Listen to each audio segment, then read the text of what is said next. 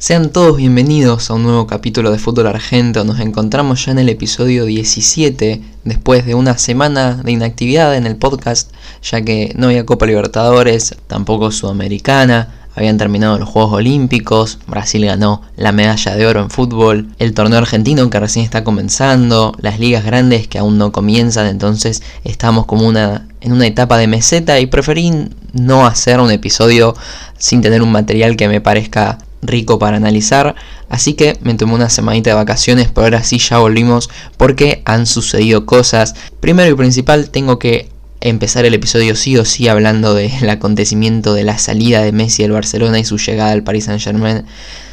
No hay nada que pueda aportar que otra persona no haya dicho más que la locura que sea que Messi después de 21 años emigre del club en el cual se forjó durante toda su carrera, el club que apostó en él, y que tenga que irse por una medida que lo excede a Messi, seguro. Al Barcelona, probablemente nunca vamos a terminar de comprender al 100% qué fue lo que sucedió. Pero sin lugar a dudas que ver a Messi, al astro argentino, nuestro ídolo, tan conmovido como se lo vio en la conferencia de despedida, nos dolió. Pero luego lo vimos tan feliz, con tanta gente que lo recibió ahí en Francia, y nos pusimos un poco contentos y nos ilusionamos. Imaginar una delantera, Neymar, Mbappé y Messi, si es que Kylian Mbappé se queda y no se va al Real Madrid ni a ningún otro club, y aunque sea poder disfrutarlos una temporada ellos, además de todo, el gran equipo que tiene el Paris Saint Germain, o sea, sería un despropósito no ganar mínimamente la liga, la liga de Francia, y llegar a la final de la Champions como mínimo, yo creo que son las obligaciones que tiene Pochettino, que debe sentir una presión bárbara tener esos monstruos en tu equipo a disposición en un plantel,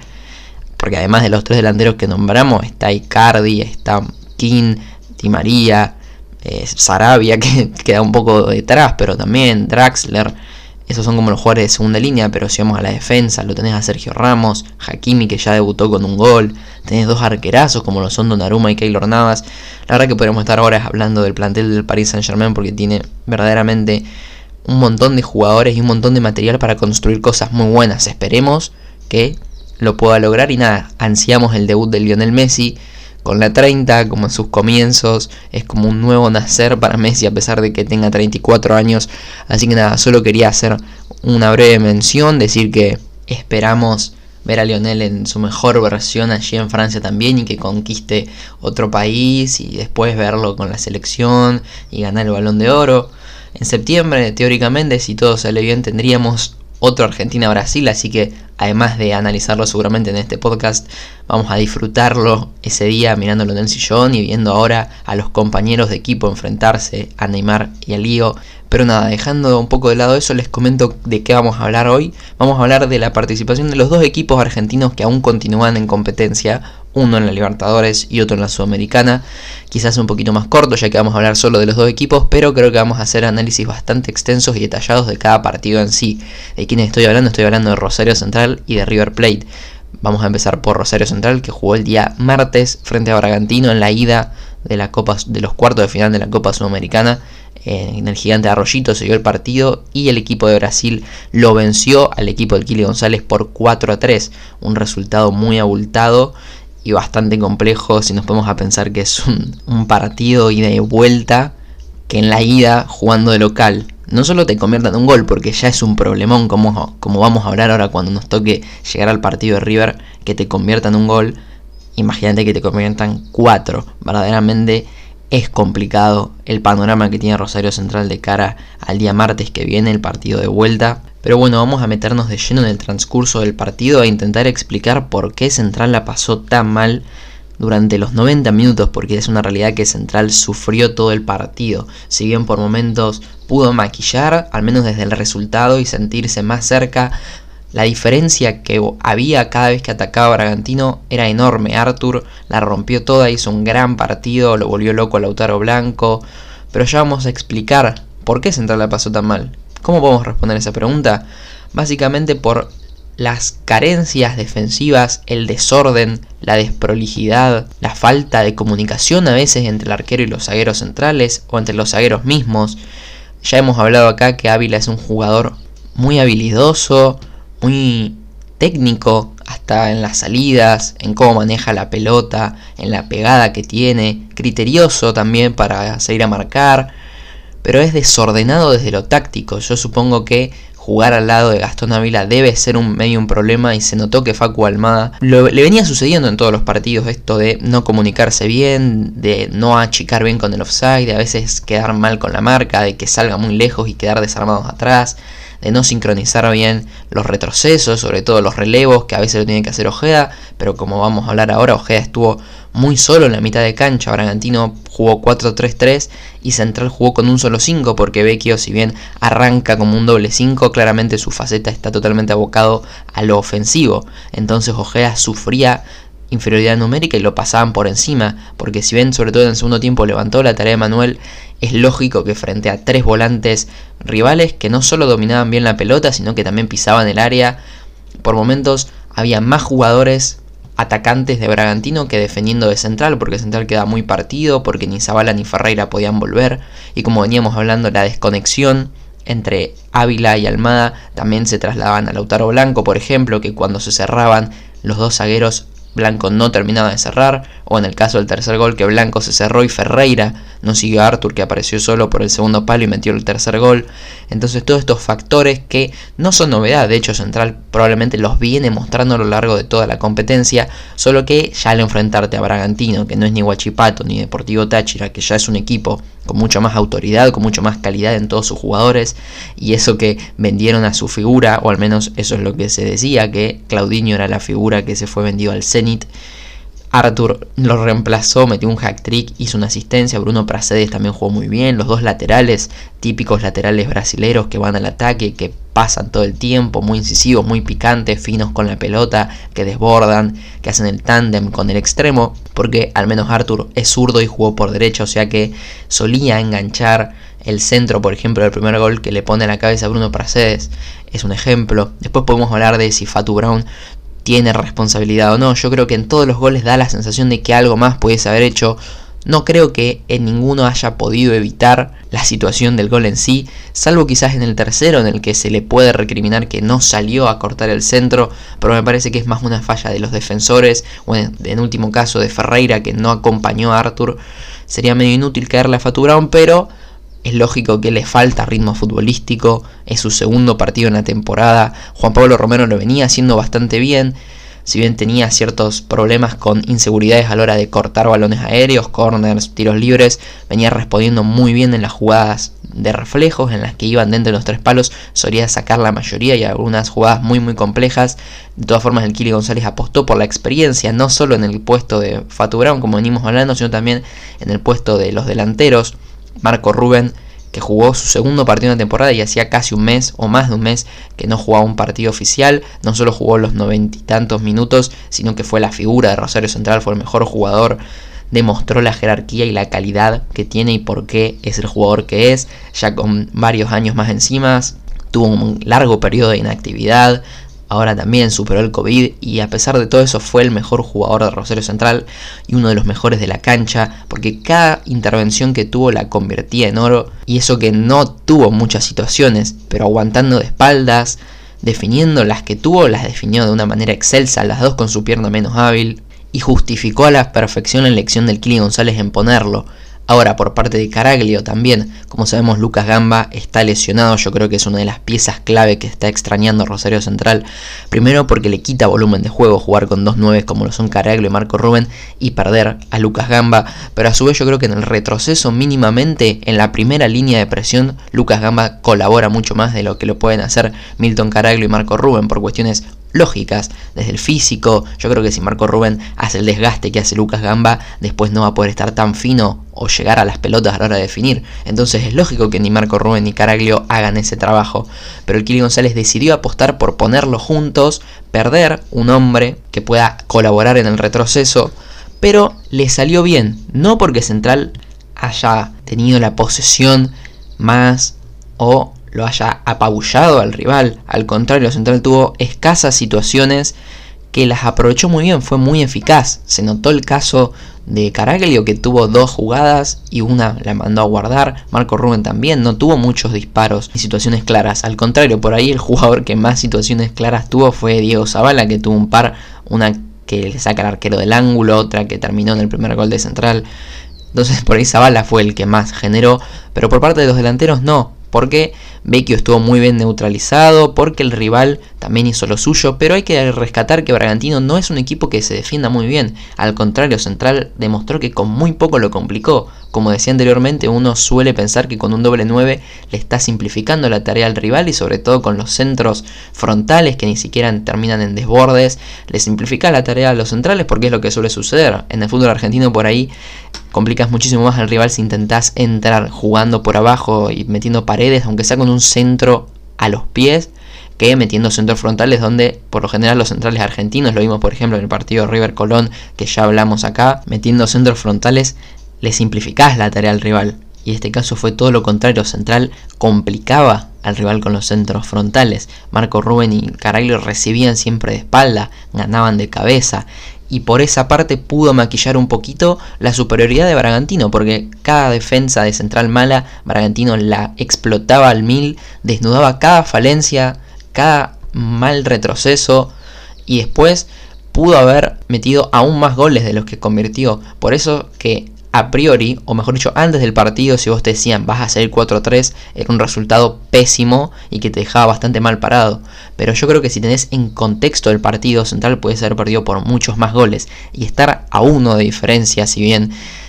el único resultado que te sirve para pasar por una diferencia sería un 5-4, que sería algo muy descabellado, haber quedado a un solo gol de diferencia con el partido que hubo es al menos una luz de esperanza para el equipo canalla, que de todas formas la va a tener bastante difícil, tiene que ir a Brasil, tiene que ganar por una diferencia de dos goles, el empate claramente no le sirve, no le sirve ni el 1 a 0, ni el 2 a 1, ni el 3 a 2, con un 4 a 3 repetir el resultado sería bastante loco. Y recién con eso le alcanzaría para llevarlo a penales, la va a tener complicada central, pero demostró que actitud, amor propio, enjundia, empuje le sobra. Así que se podrá escudar por ese lado. Claramente que si tenés todo eso pero te defendés mal, sucede lo que sucedió el día martes. Va a tener que corregir cosas. De todas formas tiene muy poco tiempo y también tiene un calendario muy muy ajustado porque si bien ahora en el fin de semana le toca jugar contra Independiente y claramente va a poner un equipo totalmente suplente. Luego le tocará definir la serie contra Bragantino. De continuar tendrá que seguir medio especulando con la doble competencia, regalando básicamente el ámbito local y de quedar afuera deberá enfocarse en el torneo local e intentar meterse en el pelotón de equipos, aunque sea mejorar la producción. Hoy Central está penúltimo y da toda la sensación de que el partido contra Independiente también lo va a perder porque va a jugar con un equipo totalmente improvisado e Independiente es el puntero del campeonato. Pero además de eso, después la semana siguiente le viene el clásico frente a Newells. Entonces tiene un calendario muy apretado y yo creo que el, la calificación de este semestre, como en el semestre pasado se dio en el mes de mayo, yo creo que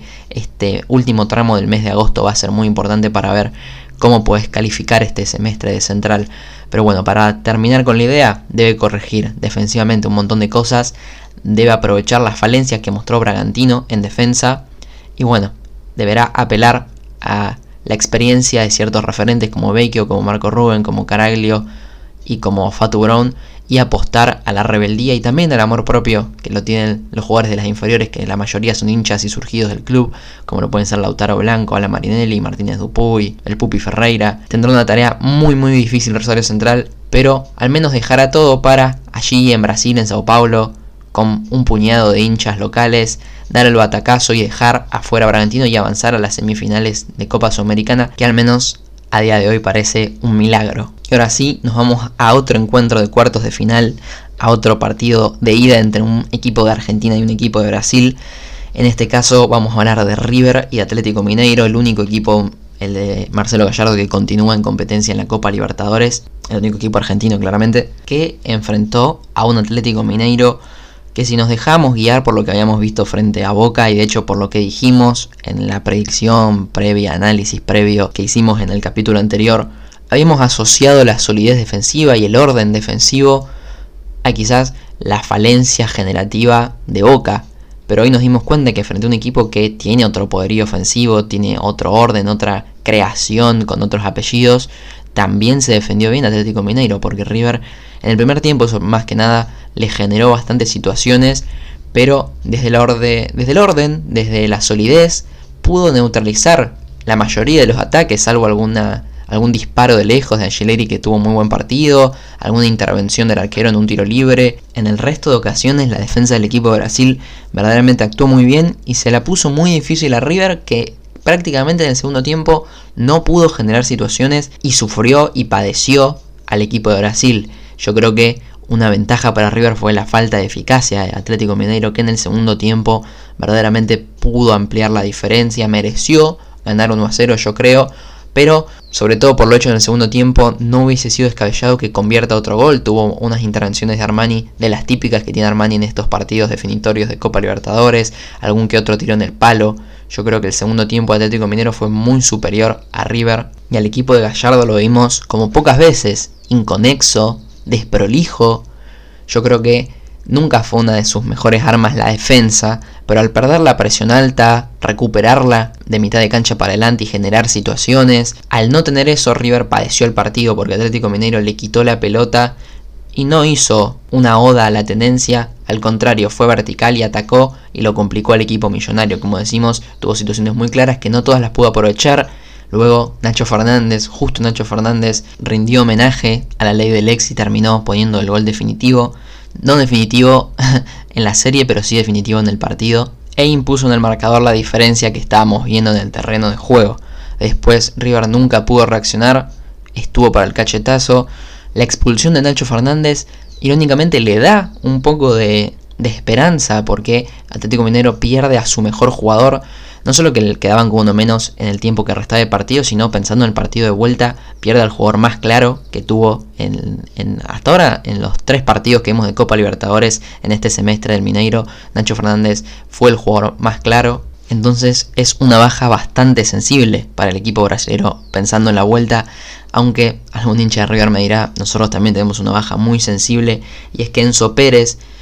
llegó a la tercera amarilla y se perderá el encuentro de vuelta. Yo creo que Además de este cambio obligado, Gallardo va a tener que repensar cómo plantear la mitad de cancha, porque en el segundo tiempo se notó que no podía conseguir la pelota, le costaba muchísimo interceptar las líneas de pase del Mineiro, luego le costaba mucho neutralizar los ataques, Casco por derecha puede que sufra, deberá acostumbrarse o Gallardo deberá encontrar otra función o otra persona que actúe como lateral por derecha, porque Gonzalo Montiel se va al Sevilla, entonces son aspectos que tienen que corregir sí o sí pensando en el encuentro de vuelta. ¿Cuál es la buena noticia? Perdió tan solo 1 a 0. Le suele ir mal en el Monumental. Le suele ir bien en Brasil. Tiene material. El Mineiro es un equipo sólido en defensa, pero permeable yo creo, sobre todo si River está en un buen día. Y en defensa deberá corregir un montón de los aspectos que venimos marcando. Sobre todo recuperar la presión alta que suele tener el River de Gallardo y la efectividad también, que siempre fue un factor flojo de este River de los últimos años, pero de poder hacerlo no está tan lejos en el marcador. A diferencia del caso de Rosario Central, River con un 2 a 1 por ejemplo ya se metería en semifinales de una Copa Libertadores y eso ya sería yo creo un logro y un triunfo y una hazaña, ¿por qué no? Por ahí suena un poco alocado ponerle hazaña a dar vuelta un 1 a 0, pero yo creo que en el caso de Rosario Central y de River Plate son equipos que están en inferioridad, al menos por venir en menos competencia y sobre todo por lo que está sucediendo con el VAR a favor de los equipos brasileños que siempre el VAR falla a favor de ellos, entonces estuvo muy sospechoso y darlo vuelta en Brasil para cualquiera de los dos equipos, ojalá sea para los dos,